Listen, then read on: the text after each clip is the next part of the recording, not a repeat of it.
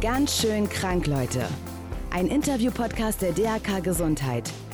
Jeder spricht heute über Gesundheit. Doch was bedeutet das eigentlich? René Treder spricht mit seinen Gästen über genau diese Themen, die die Gesellschaft beschäftigen und warum wir selbst zugleich Grund und Lösung des Problems sind. Für ein gesundes Miteinander. Hi und herzlich willkommen hier im Podcast Ganz schön krank, Leute, der DRK Gesundheit. Bauchschmerzen haben wir ja alle schon mal gehabt. Am nächsten Tag sind die meistens wieder weg. Mein heutiger Gast ist damit zum Arzt gegangen. Sie ist nämlich sehr sportlich und dachte, dass sie vielleicht ein bisschen zu viel trainiert hat. Die Diagnose war allerdings Darmkrebs im fortgeschrittenen Stadium. Anfang 40 war sie da. Neun Jahre ist das her. Jedes Jahr bekommen allein in Deutschland fast eine halbe Million Menschen die Diagnose Krebs. So eine Diagnose verändert natürlich das ganze Leben. Auch bei meinem heutigen Gast hat sich sehr viel verändert. Unter anderem musste sie eine Chemotherapie machen und war ein halbes Jahr lang extrem kraftlos. Vor allem wusste sie nicht, ob der Krebs dadurch wirklich verschwindet. Aber noch etwas hat sich bei ihr verändert. Sie ist Hobby-Bergsteigerin und nahm sich damals vor, wenn ich den Krebs besiege, dann werde ich den Mount Everest, den höchsten Berg der Welt, besteigen. Was aus ihrem Ziel geworden ist und welche Parallelen sie in einer Krebserkrankung zum Bergsteigen sieht, darüber werden wir jetzt sprechen. Herzlich willkommen, Heidi Sand. Herzlichen Dank. Hallo René. Schön, dass du da bist, dass du dir die Zeit nimmst für diesen Podcast. Muss man denn das Leben fast verloren haben, um es richtig wertschätzen zu können? Also, ich kann ja immer nur aus meiner Perspektive reden. Und wenn man wirklich den Tod im Augenschein hat, dann lebt man bestimmt viel, viel bewusster. Oder in meinem Fall auch, ja, ich bin danach kreativer damit umgegangen. Mhm. Was heißt das für dich? Ich habe gelernt, Wichtiges von Unwichtigem zu unterscheiden. Mhm. Also schon so bei den kleinen Alltäglichkeiten. Bei den kleinen Alltäglichkeiten und was noch dazu kam, ich habe auch gelernt, was ich wirklich für mich will und nicht irgendeine Rolle spiele, um anderen gerecht zu werden, sondern wirklich, was tut mir gut, was will ich mit meinem Leben, was will ich in meinem Leben erreichen. Mhm. Und kreativ umgegangen, hast du jetzt gesagt. Du bist auch Bildhauerin. Ja. Meintest du auch damit eine gewisse Kreativität, die Verarbeitung? Auch loslassen, wirklich alle Konventionen loslassen, freigeben, einfach mal meine Gefühlswelt spielen zu lassen. Was beschäftigt mich? Mhm. Ja. Hört sich jetzt egoistisch an, weil gerade alles sehr ich-bezogen ist, aber es war in dem Moment wirklich so, denke an dich und werde deiner Rolle gerecht. Mhm. Aber ist es schlimm, egoistisch zu sein? Jetzt im Nachhinein, nachdem ich das jetzt neun Jahre später alles betrachte, bin ich direkt stolz drauf. In diesem Fall vielleicht für viele egoistisch gehandelt zu haben. Aus meiner damaligen Sicht habe ich es nicht als Egoismus bezeichnet, sondern eher als Vorbild. Ich habe ja drei Kinder eine Großfamilie und viele Freunde und alles. Und wie du jetzt im Eingang erwähnt hattest, ich erhielt die Diagnose mit 43 Jahren Darmkrebs. Und damals, es war schon, oder es war ein Moment, der mir praktisch den Boden unter den Füßen weggezogen hat. Das Ganze hat angefangen, ich war auf einer herrlichen Expedition in Alaska, auf dem Mount Denali, bekannt auch als Mount McKinley, der höchste Berg Nordamerikas. 6200 Meter hoch. Wirklich für uns in der Bergsteigerszene ist es schon ein Berg der Berge schlechthin. Gehört auch zu den Seven Summits. Damit sind die jeweils höchsten Gipfel auf den sieben Kontinenten gemeint. Diese Expedition war für mich ein Traum. Wir hatten neun Tage lang super Wetter, waren nur im Fels und Eis und im Zelt, haben es tatsächlich auf den Gipfel geschafft und ich fühlte mich auf dem Gipfel bärenstark. Mhm. Ich widmete auf dem Gipfel sogar eine Minute meiner Gedanken schon meinem nächsten Ziel, den Ultramarathon, den ich laufen wollte in Davos, über 72 Kilometer, und fühlte mich mit diesen Gedanken auch bärenstark. Dann allerdings kam anders, als ich es geplant habe, und das bin ich nicht gewohnt, wenn was anders kommt, als ich geplant hatte damals. Beim Abstieg plagten mich schon Magenschmerzen. Und wie du gesagt hast, Magenschmerzen hat jeder mal. Die sind in der Regel am nächsten Tag wieder weg. So war es nicht. Zu Hause in Stuttgart war ein Training für den Ultramarathon nicht möglich. Mhm. Ich weiß, am Samstagabend, das war der Abiball von meinem ältesten Sohn. Ich saß wirklich nur mit Schmerzmitteln da und auch mit Kamillentee und konnte kaum einen Fuß vor den anderen setzen. Unweigerlich ging ich montags zum Arzt. Der wurde ganz bleich und hat mich gleich dort behalten und am Dienstag auch gleich notoperiert. War auch wenig Zeit ja für dich, dann äh, das erstmal zu verstehen, zu verarbeiten. Du sagst es, ich habe überhaupt nichts realisiert. Ich kam von einem ganz hohen Trainingslevel runter ins Krankenhaus. Das war für meinen Kreislauf auch so katastrophal. Wirklich von einem ganz hohen Trainingslevel auf null runter. Normalerweise muss man abtrainieren, wenn man mhm. sich auf so einem Trainingszustand befindet. Aber das alles ging noch, weil ich dachte ja immer noch, es ist alles eine harmlose Geschichte. Ich habe mir noch überhaupt wirklich keine Gedanken gemacht.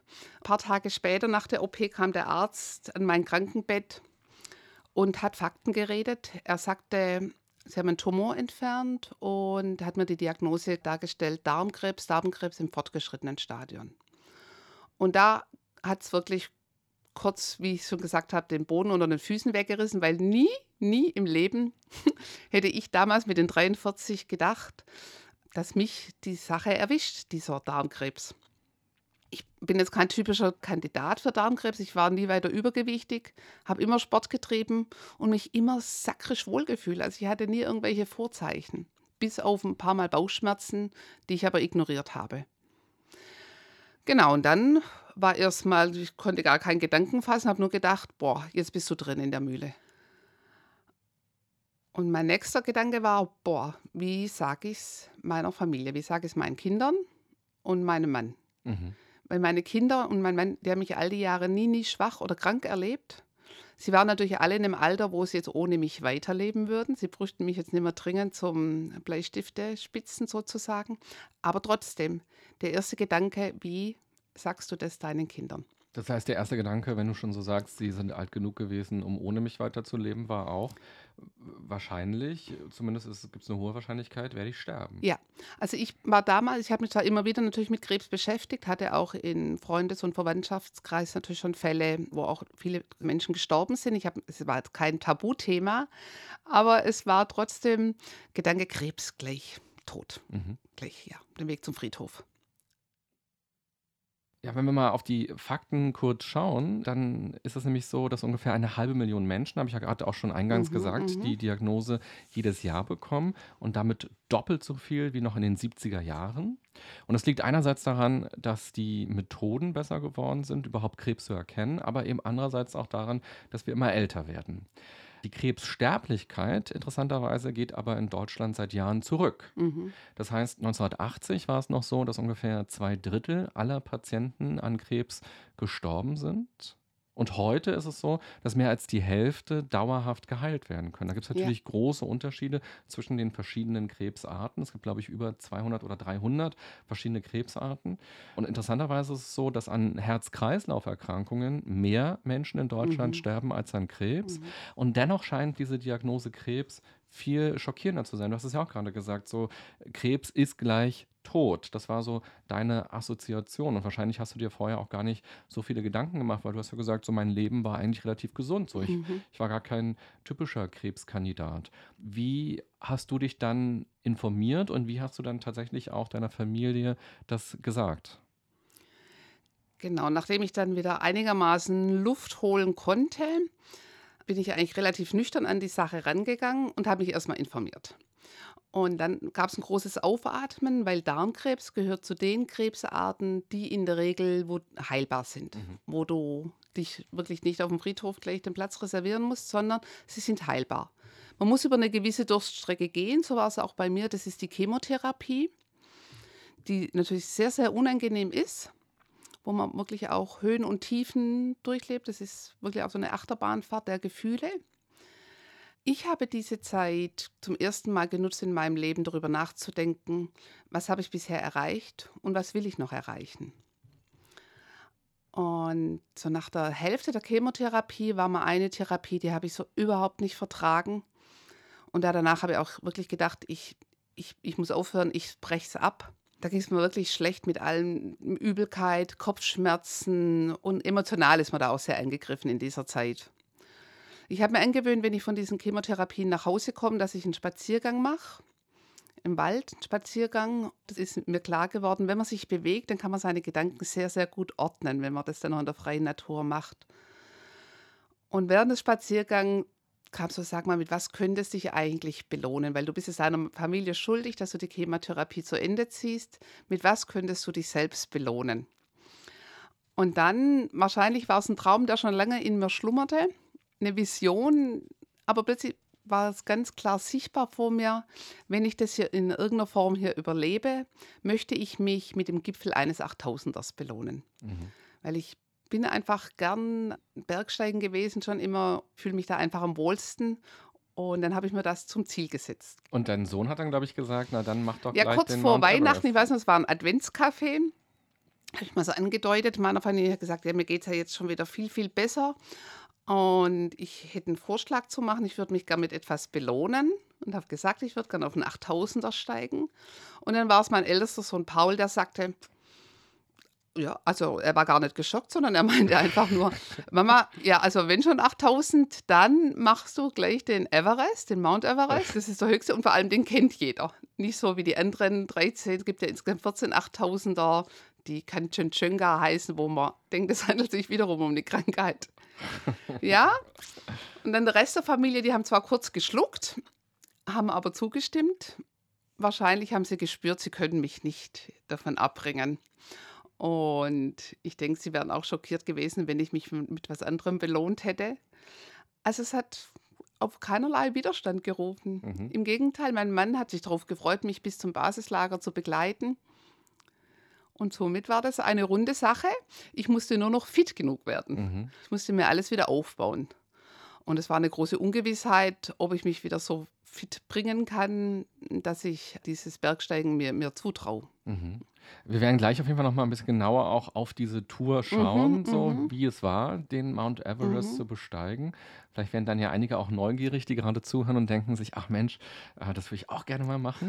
und vor allem das Interessante ist ja, dass es viele Parallelen gibt zwischen Ja. einer Krebserkrankung oder auch allgemein vielleicht auch einer Belastung im Leben, einem Schicksalsschlag im Leben und so einer Wanderung. Auch das werden wir uns gleich noch mal anschauen. Wie ist denn das, wenn man gesund wird und man denkt sich, wow, ich habe mein Leben quasi zurückgeschenkt bekommen? Mhm. Mhm. Könnte man ja auch sagen, da bin ich jetzt noch vorsichtiger und jetzt packe ich mich erstmal so richtig in Watte, damit mir aber auch gar nichts passiert und damit Ja. ich nicht nochmal so ein Risiko habe.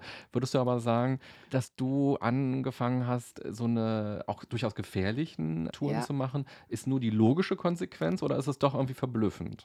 Also eigentlich ist es ja wirklich das Gegenteil. Also in Watte packen, halt ich, pers- aber ich kann wirklich immer nur von mir ausgehen, halt ich persönlich gar nicht, sondern wenn man diese Träume hat, dann soll man es erleben, weil man weiß überhaupt nicht, was morgen passiert.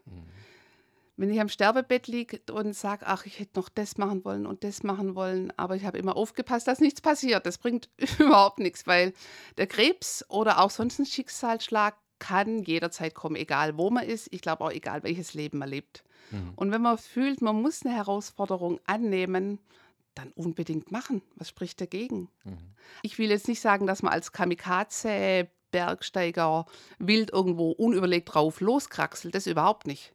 Schon gezielt koordiniert, aber in diesem Rahmen natürlich deine Träume lebt. Und je wilder, umso besser. ja.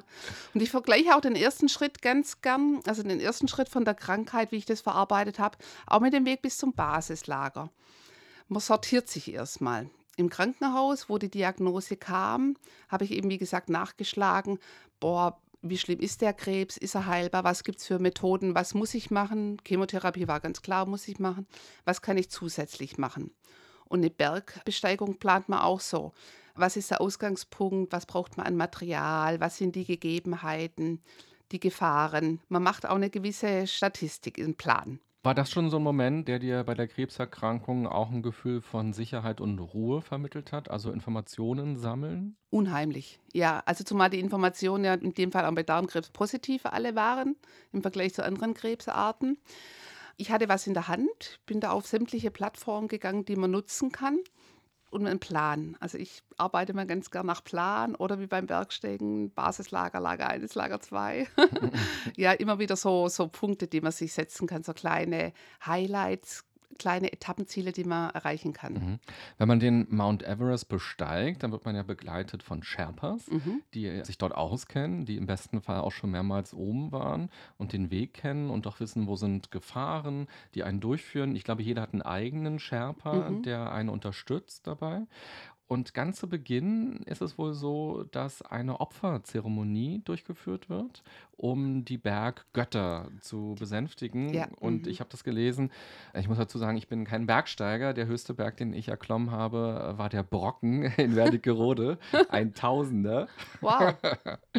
Aber ich habe mich natürlich Aha. vorbereitet auf unser Gespräch und ich fand es sehr spannend, dass die Sherpas auch sehr daran glauben. Und wenn du jetzt gesagt hättest, ach Mensch, diese Opferzeremonie, davon halte ich ja gar nichts, das will ich Mhm, dann mhm. hätten die gesagt, nee, aber das müssen wir machen, das ist ganz wichtig. Und jetzt meine Parallele zur Krebserkrankung.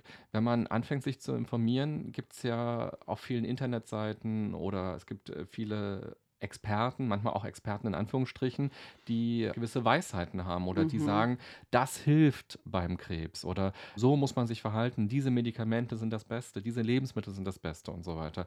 Es ist ja schwer, sich in dieser ganzen Informationsflut, in diesem Dschungel aus Wahrheiten, Halbwahrheiten, aus Marketing vielleicht auch zurechtzufinden. Wie hast du das gemacht? Worauf hast du da vertraut und wie hast du entschieden, ob das jetzt seriöse Informationen auch sind?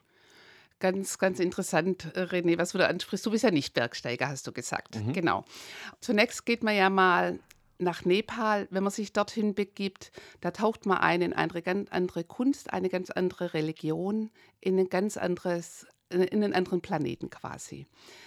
Also, wenn ich jetzt hier mitten in Berlin sitze und von den Göttern auf den Bergen spreche, klingt das ein bisschen surreal. Aber wenn man dort ist, in dem Land, schon zehn Tage allein durch eine wahnsinnige Gebirgslandschaft wandert, dann spürt man, dass da was ist. Dann spürt man den hinduistischen Glauben, den buddhistischen Glauben ein Stück weit, ganz natürlich lang nicht so intensiv wie dort selbst, aber da gibt es etwas. Ich war ja öfters in Nepal, habe insgesamt sechs Gottesdienste, Pujas miterleben dürfen. Die gehen tatsächlich unter die Haut. Selbst stärkste Männer, sogenannte Macho-Männer, kommen dort zur Ruhe und besinnen sich. Und ich denke, jeder spürt, dass es vielleicht eine Kraft gibt, die, ja, die, dort, die dort lebt. Und das ist ein ganz, ganz wunderschöner Moment. Und wiederum gibt es wahrscheinlich auch eine Kraft, die einen in einer Krankheit, wenn man einen Schicksalsschlag hat, führt, stärkt. Man kann es ganz schwer benennen, aber es ist was da. Mhm. Was nicht Greifbares, aber ich nenne es einfach Energie. Ich glaube jetzt nicht an den lieben Gott, der irgendwo sitzt und uns was gibt, aber es ist eine Art Energie, die fließt. Und das war für mich einer der Highlights. Ist auch, wenn ich jetzt gerade davon erzähle, das ist ein ganz, ganz wunderschöner Moment. Und wenn wir nochmal die Parallele zur Krebserkrankung uns anschauen, es gibt ja so viele Informationen dort draußen in der Welt Mhm. über Krebs. Auch viele Ideen, wie entsteht denn Krebs, warum kommt der Krebs, was sind Ursachen, was ist Auslöser, wie kann Krebs geheilt werden. Wie hast du für dich dort, du hast ja die Energie schon beschrieben, Mhm. die du gespürt hast, wie hast du dort für dich aber eben auch entschieden, woran willst du auch glauben, woran willst du festhalten, weil einerseits macht es ja emotional, psychisch wahnsinnig viel, wenn ich den Eindruck habe, ich bin auf einem guten Weg. Du hast ja vorhin auch Ja, schon gesagt, mhm. diese Chemo hättest du am liebsten abgebrochen. Es gibt Ärzte, die dir etwas erzählen über die Krankheit, über Mhm. die Therapie. Du spürst, wie dein Körper sich verändert. Wie hast du entschieden, auf welche Informationen du wirklich vertrauen willst, was seriös wahrscheinlich ist und wo du auch vielleicht eher weghörst oder sagst, nee, das will ich gar nicht nutzen oder machen? Es gibt ja wahnsinnig viel zum Lesen und man wird von den Ärzten oft auch mit Fremdwörtern konfrontiert, wo man eigentlich manchmal aus der Arztstunde rausgeht und überhaupt nicht mehr weiß, wo ist jetzt oben und unten. Beim Bergsteigen genauso. Auch über Mount Everest wurde ja momentan so viel geschrieben. Ist sehr erschreckend natürlich, es ist ja auch dort sehr erschreckend, aber die Informationsflut ist immens, die auf einen aufprallt. Und dann, wie, wie du auch erwähnt hast, man muss es sortieren. Und letzten Endes, ich kann wieder auch nur von mir ausgehen, die Wissenschaft in allen Ehren. Aber letztendlich ist so viel möglich, wenn man an sich und sein Ziel glaubt. Dazu muss ich sagen, als ich meinem Onkologen damals gesagt habe, ich möchte auf den Mount Everest gehen, der hat mich auch angeschaut, als ob irgendjemand Fremdes spricht, aber ni- nicht ich nach Ja. so einer Grunderkrankung wieder so ein Risiko auf sich nehmen. Und später bin ich dann aber auch drauf gestoßen. 1978 hat Reinhold Messner den Mount Everest ohne zusätzlichen Sauerstoff bestiegen. Und die Wissenschaft und Experten haben damals alle gesagt, das ist ein Selbstmordkommando. Und daraus schließe ich schon oft, also die Wissenschaft und Mediziner alles in Ehren, aber so viel ist möglich, wenn man an sich und sein eigenes Ziel glaubt. Und auch wenn man schon natürlich viel Erfahrung hat und weiß, wo seine eigenen Grenzen liegen. Aber es ist ein Zusammenspiel. Du, du kennst es wahrscheinlich. Man muss wirklich wie immer so versuchen, den goldenen Mittelweg zu finden. Natürlich muss ich geben, was die Naturwissenschaft hergibt, was bereits bestätigt ist in der Medizin, aber trotzdem so die Balance für mich finden, was ist tatsächlich für mich gut, was mhm. tut mir gut. Mhm. Und ich hatte das große Glück, dass wirklich auch mein Mann und meine Freunde und meine Kinder alle Recherche betrieben haben und mir immer wieder interessante Artikel zugeschickt haben, weil, weil sie mich kannten und wussten, welcher Artikel unter Umständen für mich in Frage kommt. Mhm. Ja, was man so schön auch an deiner Geschichte sieht, ist ein Prinzip, was man in der Psychologie eben Resilienz Ja, nennt, also mhm, eine mhm. Widerstandskraft, eine psychische Widerstandsfähigkeit.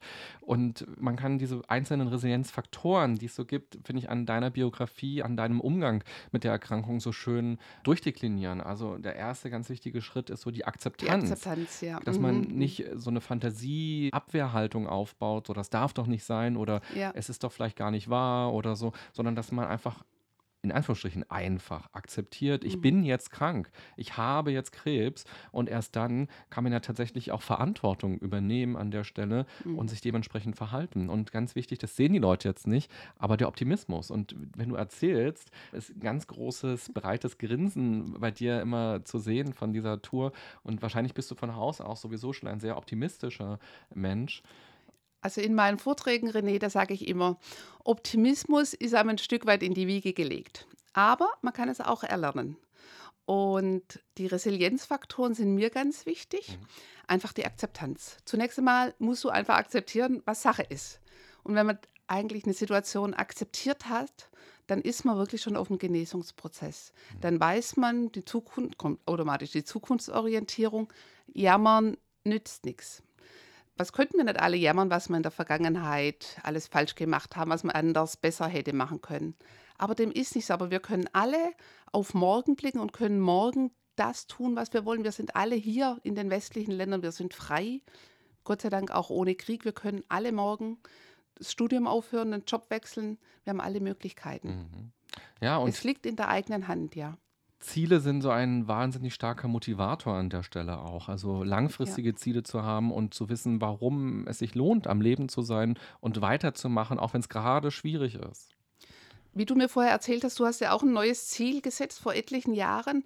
Und dann weißt du auch, ein neues Ziel setzen ist das eine, aber es gehört eine enorme Disziplin dann auch dazu, es durchzuziehen. Mhm. Das sage ich auch immer in meinen Vorträgen. Mir das Ziel zu setzen, den Mount Everest zu besteigen, war das eine. Aber was dahinter steckt, war enorm viel Arbeit. Also es war eine enorme Selbstdisziplin, trainieren zu gehen, Kinder damals noch zu haben, Mutter zu sein, Bildhauerei, alles unter einen Hut zu bringen. Irgendwann habe ich gemerkt, wenn ich die Disziplin bringe und mein Tagesziel quasi erfolgt habe, dann werde ich so schon von Glückshormonen überschwemmt dass mich das dann immer bereichert hat, weiterzumachen. Mhm. Ja, und wie hart das ist, das kann man sich gar nicht vorstellen, wenn man das jetzt nur so hört. Mal so ein paar Eindrücke. Also im Januar sind dort im Schnitt minus 36 Grad. Mhm.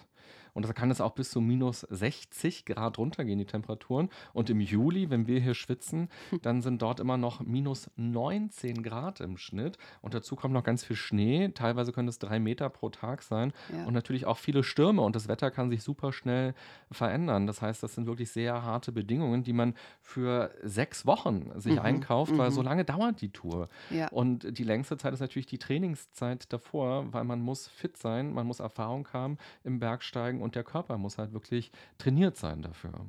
Das, was du jetzt gerade gelesen hast, das ist, das bauscht es auf. Es ist in diesem Basislager, wo in der jeweiligen Saison, man kann ja nur im Frühjahr und im Herbst eine Expedition planen, wegen Winter und Monsun. Das sind bis zu 1000 Bergsteigern in dem Basislager und da ist eine unheimliche Anspannung. Jeder hat trainiert wie wild. Jeder hat seine eigene Geschichte dort. Viele davon haben wirklich alles dafür gegeben, trainiert, irrsinnig viel Geld ausgegeben, sich diesen langen Urlaub genommen, sechs Wochen frei von der Arbeit. Das muss man sich erkämpfen. Jeder ist mit dem Ziel dort im Basislager, um auf den Gipfel zu steigen. Aber nur ein Drittel, laut Statistik, besteigt tatsächlich den Gipfel. Dort vor Ort ist diese mentale Stärke unheimlich wichtig. Zumindest habe ich so empfunden.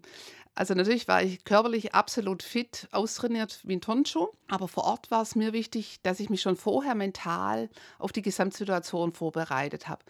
Dass man da unterschiedlichste Bergsteiger trifft, vom Profi-Bergsteiger, vom Individualisten bis auch natürlich, man trifft dort leider eine Handvoll Bergsteiger, die da eigentlich nichts zu suchen haben, die tatsächlich noch nie Steigeisen anhatten. Das ist wirklich eine Handvoll. Alle anderen oder die meisten, die ich kennengelernt habe, waren wirklich Bergsteiger, die sich den Gipfel verdient hätten. Diese Anspannung im Basislager, diese mentale Stärke, man wird konfrontiert definitiv mit Krankheiten, Erfrierungen, Unfälle und auch mit dem Tod.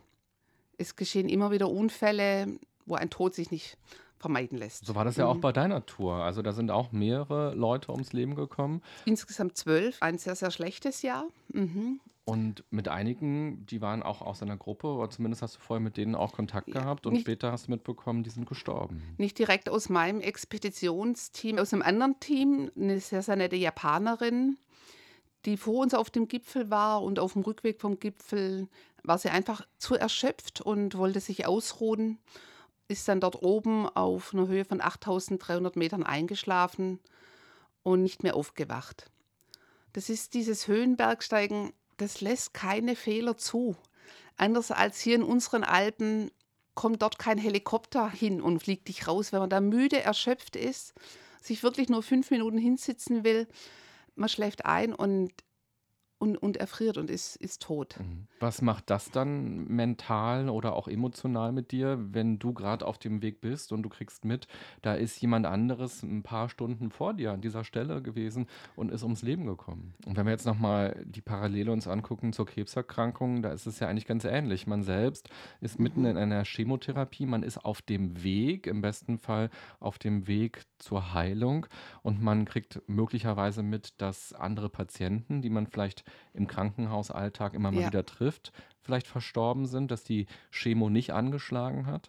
Oder man kriegt vielleicht auch in den Medien mit, dass ein Schauspieler gestorben ist, eine Sängerin gestorben ist. Also Personen, die man zwar nicht persönlich kennt, aber die irgendwie äh, zum eigenen Lebenskosmos ja dazugehören, weil mhm. man mit mhm. denen vielleicht auch aufgewachsen ist. Und das kann einen ja auch plötzlich treffen. Man macht so das Internet auf und man kriegt mit, ach, der Sänger, den ich äh, seit ich kleines Kind bin oder der Schauspieler kenne, ja. ist plötzlich an Krebs gestorben.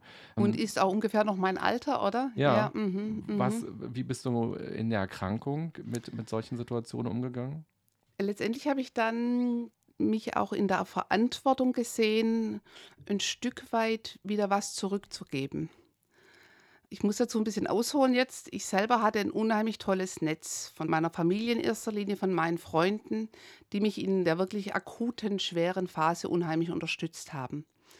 Und ohne ein Team, da kommen ja aber gleich das Team beim Bergsteigen oder auch das Team beim Arbeitsplatz, mit einem Team an der Seite ist es eigentlich ist es wesentlich einfacher, Sachen zu meistern, zu, zu überleben. Es gibt eine sehr, sehr interessante Plattform, die German Cancer Survivors. Und auf dieser Plattform, die wurde gegründet in Berlin vom Stefan Bregitzer, dort erzählen Menschen, ganz unterschiedliche Menschen, es sind alles ganz großartige Menschen, die dort ihre Geschichte erzählen. Und all diese Menschen erzählen, wie sie nach einer Krebserkrankung oder nach einem schweren Schicksalsschlag wieder zurück ins Leben gefunden haben. Und wenn man sich das anhört, dann kann jeder für sich etwas herausfiltern, was er für sich übernehmen kann. Und mit dieser Plattform, die heißt German Cancer Survivors, diese Plattform will Mut machen, weiterzugehen und auf keinen Fall aufzugeben da wiederum muss ich gleich zum Berg schwenken. Wir, ich sehe immer wieder Bergsteiger auch, die sich überschätzen, weil sie denken, sie können eine Situation alleine meistern. Es sind hauptsächlich Männer, die nie um Hilfe oder denen es bedeutend schwerer fällt, nach Hilfe zu fragen. Uns Frauen fällt es tendenziell leichter, Plattformen aufzurufen, wo kann ich Hilfe suchen. Und so auch am Berg. Die, wir fragen öfters, sage mal, wie geht das und das. Wir kennen unsere Grenzen. Ich kann mir das auch sehr gut vorstellen, für Menschen, das hast du ja schon gesagt, die vielleicht nicht so ein gutes Netzwerk haben, Mhm. die nicht so viel Unterstützung bekommen. Aber selbst wenn man ein gutes Netzwerk hat, der Ehemann oder die Kinder, die sind ja nicht in der gleichen Situation wie du Ja. gerade, Mhm. aber eben die Menschen auf so einer Plattform. Und ich glaube, dass das eben auch viel Kraft geben kann, auch für die mentale Stärke, um zu gucken, wie sind die denn damit umgegangen und wie haben die ihr Leben gestaltet. Und du bist ja inzwischen auch auf dieser Plattform zu finden und man kann deine Geschichte dort sich auch nochmal genauer angucken. Ja, Die Krebserkrankung, die Bewältigung einer Krebserkrankung ist ein sehr langer Prozess. So von dem Stellen einer Diagnose über Anfang einer Therapie oder auch einer Operation bis hin zu dem Punkt, dass man vielleicht sagen kann, ich bin jetzt wirklich geheilt. Eine Bergtour, Bergsteigen ist ebenfalls ein sehr langer Prozess. Sehr viel Warten, sehr Mhm. viel Ausharren bedeutet das und auch sehr viel Ungewissheit. Bei dir war es ja so, sehr viele Menschen wollen auf den Mount Everest und man braucht gutes Wetter und zwar für mehrere Tage am Stück.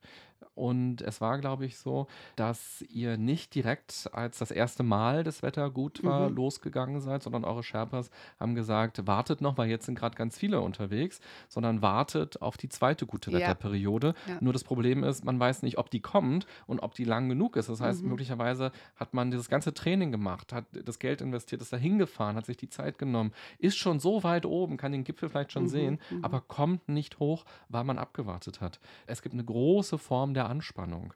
Wie bist du auf dem Berg damit umgegangen und wie bist du mit dieser Anspannung während der Therapie, während der Erkrankung umgegangen?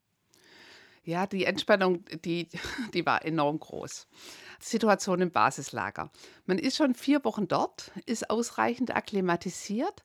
Dann kommt tatsächlich das erste schöne Wetterfenster. Das heißt, vier Tage, kein großer Niederschlag, keine zu kalten Temperaturen und keine zu starken Windgeschwindigkeiten. Plötzlich merkt man, es machen sich im Basislager mindestens 300 Bergsteiger auf den Weg. 300 Bergsteiger begleitet in der Regel von ein oder auch zwei Sherpas. Da muss man sich vorstellen, was da am Berg los ist. Das sind jetzt genau die Bilder, die wir diese Saison gesehen haben, dass eine Ameisenstraße direkt von unten bis nach oben auf den Gipfel zieht. Innerlich wollte ich natürlich los, weil das weitere Verharren im Zelt und, wie du auch angesprochen hast, die Ungewissheit, ob überhaupt noch mal ein schönes Wetterfenster kommt, die Garantie hat man nicht. Man hat keine Garantie dafür. Aber es war klar, in dieses Chaos, Bergsteiger-Chaos, wollen wir uns nicht begeben. Alle im Team haben zugestimmt. Ich muss aber dazu sagen, die nächsten Tage war unser Team sehr, sehr angespannt. Und man ist sich aus dem Weg gegangen, weil jeder, man ist am nächsten Morgen aufgewacht, hat die Bergsteiger losgehen sehen. Das Wetter war ein Traum und wir saßen hier schuhverharrend im Basislager. Skurrile Situation. Mir fällt es auch schwer, die passenden Worte zu finden, aber sie war unerträglich. sie war unerträglich für mich, ja. Acht Tage später kam ein neues Fenster. Wir waren auf dem Gipfel zu viert. Das muss man sich vorstellen. Auf diesem bekannten höchsten Punkt der Erde standen wir zu viert. Es war auch noch zu viert aus unserem Team. Wir konnten unser Glück sowieso kaum fassen, dass alles so gut ging, dass es geklappt hat. Und dann noch, aber wirklich nochmal zurück, Dank an unsere Sherpas, die uns vorgewarnt haben, zur Geduld zu haben und uns dann dieses Glück ermöglicht haben. Für mich nach wie vor unbeschreiblich, dass ich 18 Monate nach dem tiefsten Punkt von meinem damals bisherigen Leben ja auf diesem höchsten Punkt der Erde stehen durfte. Es ist eine absolute Achterbahnfahrt der Gefühle, die, die mich da überkommen ist. Ich habe eigentlich nur geweint und wir haben uns in die Arme genommen und eine unendliche Dankbarkeit gespürt. Zum ersten Mal eine unendliche Dankbarkeit gespürt. Ja. Als du jetzt gerade beschrieben hast, wie das war, hast du mehrere interessante Begriffe gebracht. Vielleicht können wir da noch mal schauen, was die vielleicht auch mit einer Krebserkrankung zu tun haben. Nämlich Vertrauen war so ein Begriff, Geduld Mhm. und du hast davon gesprochen, dass es keine Garantie gibt.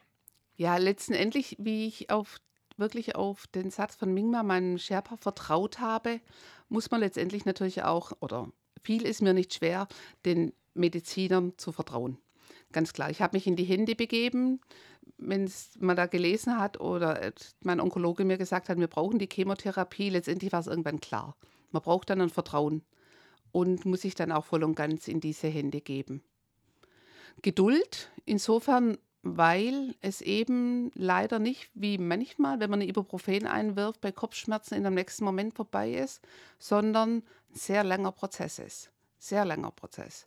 Bei mir war ein halbes Jahr dieser Prozess. Letztendlich sind es eigentlich fünf Jahre, bis man wirklich als gesund den Stempel gesund wieder erhält. Und das ist eine Geduldsprobe. Und ich habe eigentlich gedacht, nachdem ich drei Kinder großgezogen habe, ich wäre mit dem Thema Geduld durch. Ich kam aber sowohl bei der Chemotherapie als auch beim Warten im Basislager nochmals an die Grenzen meiner Geduld. Mhm. Ich hatte ja noch das Glück, bei mir ging ja alles relativ gut und schnell zu Potte. Das erlebe ich ja oft Krebserkrankungen, die gehen bedeutend länger und Menschen, die müssen wirklich viel, viel mehr ertragen als ich. Und schließlich keine Garantie zu haben. Wie hast du dich motiviert über dann doch so einen langen Zeitraum und mit dieser ganzen körperlichen Veränderung, die einhergehen, ohne Garantie quasi immer wieder hinzugehen und weiterzumachen und zu hoffen und zu warten? Die Ungewissheit, die ist da, die ist bis zuletzt da, aber man hält auch, glaube ich, an einer Ungewissheit fest, solange es noch irgendwo Licht am Ende des Tunnels gibt auch bei einer Krankheit, wenn es irgendwie Hoffnung gibt, dann macht man doch alles. Dann machst du nochmal eine 20. Chemotherapie, wenn es irgendwas gibt. Da hängt man so am Leben, das ist unglaublich. Und andersrum hing ich so sehr an dem Wunsch, den Mount Everest zu besteigen, dass ich bis zum letzten Tag ausgeharrt hätte, bis zum Monsun gekommen wäre. Mhm. Das möchte ich auch, glaube ich, wirklich weitergeben. Solange es noch ein Licht am Ende des Tunnels gibt, unbedingt weitermachen. Jetzt hast du uns gerade ja schon mitgenommen auf den Gipfel, aber ich würde gerne noch mal ein bisschen absteigen mit dir und ich habe mir drei besonders schwierige oder besondere Punkte auf dieser Etappe rausgesucht, mhm. die ich gerne uns allen noch mal vorstellen will. Vielleicht kannst du uns immer noch mal kurz erzählen, wie ist es dort vor Ort an genau dieser Stelle und wenn du auch noch mal diese Parallele zu deiner Krebserkrankung ansprichst, wo würdest du sagen, war das genau der Punkt im Laufe deiner ja, Genesung im Laufe deiner mhm. Behandlung. Und zwar ist es so, auf dem Weg nach oben muss man auf der Etappe zum ersten Camp den sogenannten Kumbu-Eisfall überqueren. Ja, ja. Und das ist eine riesige Gletscherspalte, über die Metallleitern führen. Also man guckt quasi runter in so ein Loch und dann ist da so eine Metallleiter rübergelegt. Ja. Und da geht man rüber. Und normalerweise ist es wohl so, dass Bergsteiger das gar nicht machen würden, wenn da nicht am Ende eben der Mount Everest sein würde, weil es sehr gefährlich ist. Die gefährlichste Etappe überhaupt. Und selbst Reinhold Messner hat gesagt, wenn es sich bei Mount Everest nicht um den höchsten Berg der Welt handeln würde, würde nie im Leben ein Bergsteiger durch so eine gefährliche Sektion laufen. Auch als ich durchgegangen bin, sind dort Leute gestorben. Es war so, als ob der Berg die Bergsteiger quasi verschluckt hat in einem Moment zum anderen gab es ein, ein Rumpeln. Wir haben nach oben geschaut, es hat sich ein Serac gelöst und hat eine riesen Lawine ausgelöst. Wir haben ein bisschen was abbekommen von der Lawine, aber wurden wirklich nur mit Puderzucker quasi zugestreut. Die Gefahren sind in dieser Sektion enorm groß. Es lässt sich nicht vermeiden, aber durch den Kumbo-Eisfall zu gehen. Ich komme wieder zurück. Es sind Sachen, die wir nicht in der Hand haben beim Bergsteigen. Es sind Sachen, die wir hier nicht in der Hand haben. Wir wissen nicht, ob und wann, wer wann welche Krebsdiagnose bekommt. Mhm. Es ist schon alles ein bisschen russisch Roulette. Und wenn du Stück sagst, weit. das war der gefährlichste Teil oder die gefährlichste Etappe, würdest du sagen, im Laufe deiner Erkrankung war der gefährlichste Zeitpunkt also der mit den Bauchschmerzen vielleicht, die zu ignorieren oder? Die, die zu ignorieren, weil wenn ich nicht wirklich innerhalb der nächsten paar Stunden beim Arzt gewesen wäre, dann wäre ich definitiv ziemlich schnell dran gestorben. Mhm. Ja, also es war mein Fehler, so lange abzuwarten und nicht etwas früher zum Arzt zu gehen. Mhm. Ja. Mhm. Also schnell handeln und der Gefahr, die da ist, so ins Auge sehen. Also dieses Risiko auch wirklich Sich den äh, sehen. stellen, ja. Mhm. Mhm. mhm. Mhm. Wenn man dann weiter hochwandert Richtung Gipfel, dann kommt man an der Lotse oder Lotse-Flanke, kannst du gleich nochmal sagen, wie die wirklich heißt, vorbei. Das ist eine Eiswand und die ist 60 Grad steil. Mhm. Und das heißt, da muss man dann hochklettern. Genau, also ich beschreibe ein bisschen das Gebiet dort. Die ist, wie gesagt, 60 Grad steil und ist in der Regel, da da oben sehr starke Winde herrschen, immer hat die keinen feinen Schneeuntergrund, sondern man stachelt da mehr oder weniger auf hartem Boden auf Eis. Und man kann nicht aufrecht laufen, also nicht auf den Beinen, sondern man kraxelt auf allen Vieren dort hoch. Man braucht seinen Eispickel und man muss mit Händen und Füßen sich dort hoch manövrieren, sozusagen. Wunderschön gelegen, dann mitten in der Lotsewand ist das Lager 3, wo man wiederum eine Nacht verbringt. Ich habe jetzt gerade das wunderschöne Bild vor mir, weil von der Lotsewand hast du einen traumhaft schönen Blick auf sämtliche 6000er, 7000er und auf den Gipfel des Mount Everest. Ja, man wird sich da der Einzigartigkeit unserer Natur bewusst. Es ist unglaublich, diese Ruhe, diese Stille, dieser Friede, der dort herrscht, der ist unglaublich. Und letztendlich ist das auch eine schöne Parallele zu meiner Krankheit, als ich aus meiner nächsten Untersuchung, nach der Chemotherapie muss man weitere Untersuchungen machen, jedes halbe Jahr. Und bevor ich an Mount Everest los bin, hatte ich nochmal eine große Untersuchung. Und der Arzt sagte mir, alle Faktoren stehen auf grün. Das heißt, er hat nichts weiteres gefunden.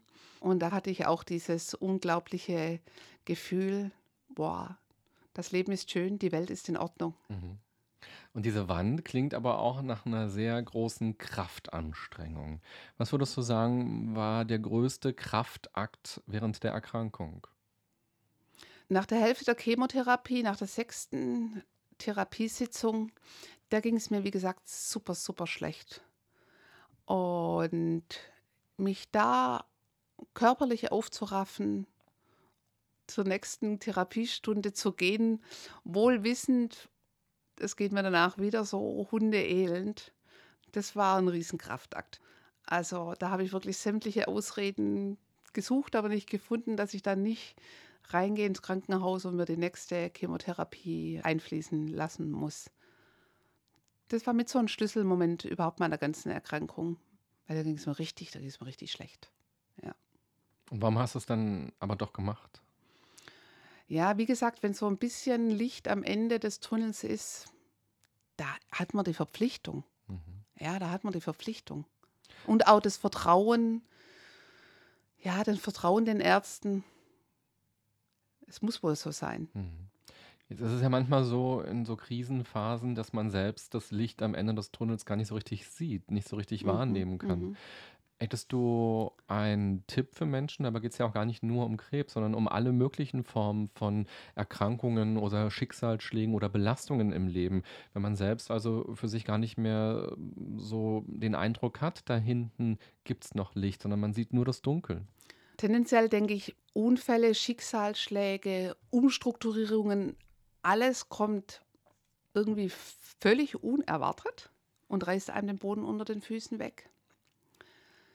Mir selbst, und das gebe ich gern weiter, tut es einfach gut, wenn man nach einer gewissen Schockstarre, die durchaus zulässig ist, wieder in Bewegung kommt. Es fängt mit dem Atmen an, was ich eben ganz wichtig finde, dieses Bewegen, dieses Schritt für Schritt, sei es im Park, im Wald, natürlich am liebsten im Gebirge, aber da kommt man wieder zu sich, kann die Gedanken sammeln und merkt, da gibt es noch was, für was es sich lohnt, weiterzumachen. Man findet zu sich selbst und weiß und erkennt seinen eigenen Sinn, warum man hier ist, für was es sich lohnt, Schritt für Schritt weiterzumachen. Also dieses Atmen und in Bewegung zu bleiben. Dann erkennt man auch nach langer Zeit, es geschieht alles nicht von heute auf morgen, aber wenn der Prozess rum ist, man kann viel, viel mehr, als man denkt und vor allem es lohnt sich, ein Ziel zu haben und auf das hinzuarbeiten, ja. Mhm. Wenn wir jetzt weiter die nächsten Schritte gehen, hoch zum Gletscher, dann würden wir bei der nächsten Etappe vorbeikommen bei dem sogenannten Hillary Step. Mhm. Das ist eine Felsspalte, die ist senkrecht und da muss man noch rüber. Kannst du uns das ein bisschen beschreiben und wo siehst du da die Parallele? Weil Step klingt erstmal so klein, so ein Schritt, dann ja, ist man quasi ja. auf der anderen Seite. Aber wahrscheinlich scheint es ja, ja. ein Step zu sein, der es in sich hat. Also es ist keine Spalte, sondern es ist eine zwölf Meter hohe Wand benannt nach Edmund Hillary, dem Erstbesteiger des Mount Everest, weil das ist nochmal am letzten Tag dann die Schlüsselstelle kurz vor dem Gipfel.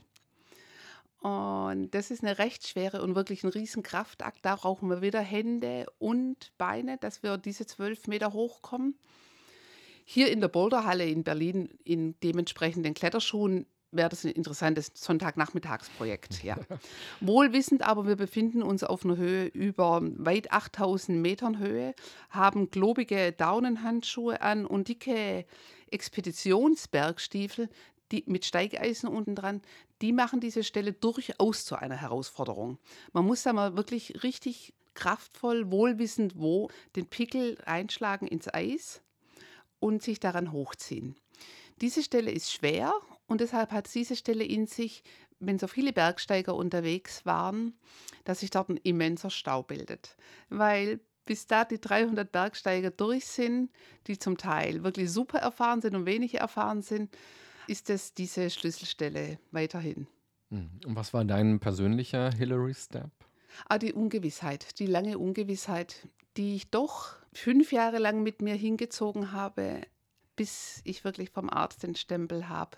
Jetzt sind sie wieder als gesund. Mhm. Also ein sehr langjähriger Step ja eigentlich.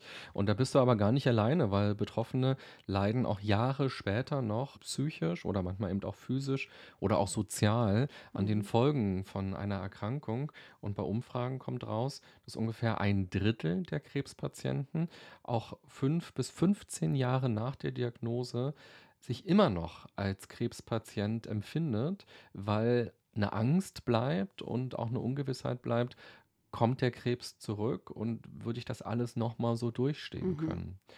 Wir haben ja schon mal telefoniert im Vorgespräch miteinander, da habe ich dich ja auch gefragt, hast du diese Sorge? Und du hast gesagt, nein, ich empfinde mich jetzt als gesund. So, und ich denke jetzt nicht immer daran, dass da nochmal was kommt. Ich kann nicht anders leben. Ich kann nichts dafür tun, ob ein Krebs nochmal zu mir kommt oder nicht. Und warum soll ich dann Angst haben? Ich kann es ja nicht beeinflussen. Ist eigentlich so ein bisschen die Umkehrhaltung zur Akzeptanz. Wenn es soweit ist, akzeptiere ich es. Aber so muss ich es auch akzeptieren. Ich kann momentan nichts dagegen tun, ob es kommt oder nicht kommt. Ich lebe so weiter, wie es ist. Dann lass uns jetzt noch einmal auf den Gipfel gehen. Gerne. Und, und beschreib uns doch mal durch deine Augen, was du wahrgenommen hast. Das war der 26. Mai 2012 und ihr seid um 4 Uhr morgens auf dem Gipfel ja. gewesen. Eigentlich eine halbe Stunde ja, früher, wir, wir als ihr wolltet. Schnell.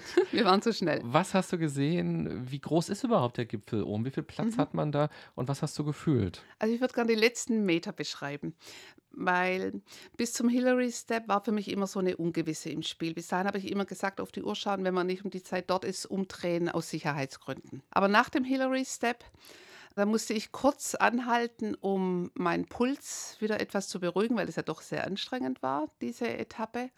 Und dann ist mir zum ersten Mal klar geworden, dass es jetzt ziemlich sicher was wird mit dem Gipfel. Und da kann ich nur sagen, dann diese letzten Meter, das ist so ein schmaler, messerscharfer Grat, die letzten Meter auf den Gipfel. Aber die waren für mich der reine Genuss, weil ich wusste, jetzt ist es wirklich nur noch eine kurze Distanz und jeder Schritt bringt mich meinem Ziel näher, bringt mich tatsächlich auf den höchsten Punkt der Erde. Und dann war es in der Tat so, wir waren um 4 Uhr morgens dort, es war noch stockdunkel, aber wir hatten einen Sternenhimmel, der war unglaublich, wie man sonst noch vom Planetarium her kennt. Und in dem Moment habe ich es gar nicht realisiert, ob es dunkel oder hell ist. Ich war einfach nur, ich habe es gespürt, ich bin jetzt hier oben auf dem höchsten Punkt. Und ah, das war einfach sowas genial, Unglaubliches, dass ich mich nur für den Moment gefreut habe. Man merkt, dass man auf dem Gipfel ist insofern, es geht nicht mehr höher. Und ich war auch dankbar, dass es nicht mehr höher ging, weil es hat mich dann doch auch Kraft gekostet. Habe gedacht, wow, endlich oben kein Schritt mehr höher weiter. Und der Gipfel ist sehr schön geformt, das ist ein kleines Plateau. Anders als in unseren Alpen gibt es dort kein Gipfelkreuz, sondern es sind diese schönen Gebetsfahnen dort gespannt, die auch wieder vom Hinduismus und Buddhismus herkommen. Und die Gebetsfahnen sind farbig, fünf verschiedene Farben. Da wiederum stehen Mantras und Gebete drauf. Und das hat eine unheimlich schöne Atmosphäre, die das von sich gibt, wenn die so leicht flackern. Und wie gesagt, dann war es dunkel, aber vielleicht hat mir der Moment auch gut, dass es dunkel war, weil sonst wäre es wirklich zu viel gewesen, wenn ich noch die wunderbare Aussicht hätte. Weil ich war komplett mit mir selber beschäftigt, mit, wow, du bist hier oben, du. Und wie kann ich noch dankbarer sein als in diesem Moment? Das ist unglaublich.